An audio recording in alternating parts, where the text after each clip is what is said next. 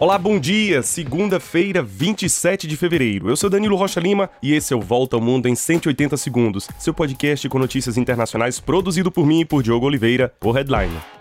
Começamos o dia com notícias sobre a provável origem da pandemia de Covid-19. Um relatório de inteligência do Departamento de Energia dos Estados Unidos aponta que o vírus da Covid-19 viria de um vazamento de um laboratório da cidade chinesa de Wuhan. A conclusão do documento é considerada de baixa confiança pelo próprio departamento. O FBI já havia concluído em 2021 que a pandemia, que já matou mais de 7 milhões de pessoas no mundo, teria origem num vazamento de laboratório. As autoridades chinesas contestam esses resultados e impuseram limites às investigações da Organização Mundial da Saúde sobre a origem da pandemia.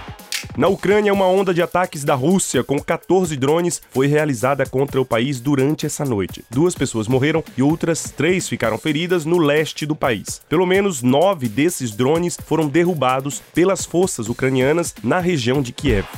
E enquanto isso, o diretor da CIA, a agência de inteligência americana, diz que está convencido de que a China planejaria fornecer armas para a Rússia como auxílio na guerra contra a Ucrânia. Os Estados Unidos, porém, não confirmam se os chineses já teriam decidido efetuar essa entrega de armas.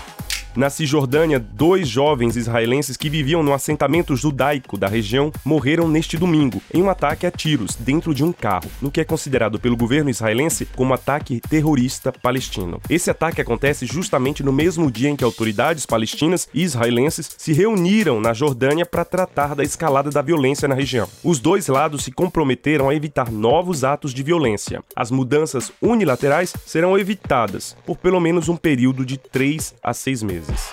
E no mar Mediterrâneo, mais uma tragédia neste fim de semana se repetiu. Pelo menos 62 pessoas morreram no naufrágio de um barco de imigrantes na costa da Itália. A embarcação de 20 metros levava mais de 200 pessoas a bordo. Em meio ao mau tempo, ela colidiu contra rochas perto da costa.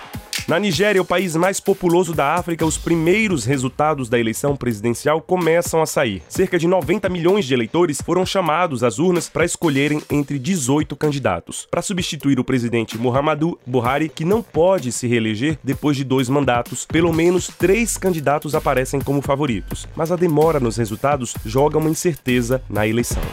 E a primeira-dama dos Estados Unidos, Jill Biden, em visita ao Quênia, pediu aos países ricos que doem mais para os países do chifre da África, que conhecem a pior seca em 40 anos. E é isso, nós ficamos por aqui. Compartilhe o nosso podcast nas suas redes sociais e confira o nosso conteúdo em headline.com.br. Para você, um grande abraço, um excelente dia e até mais.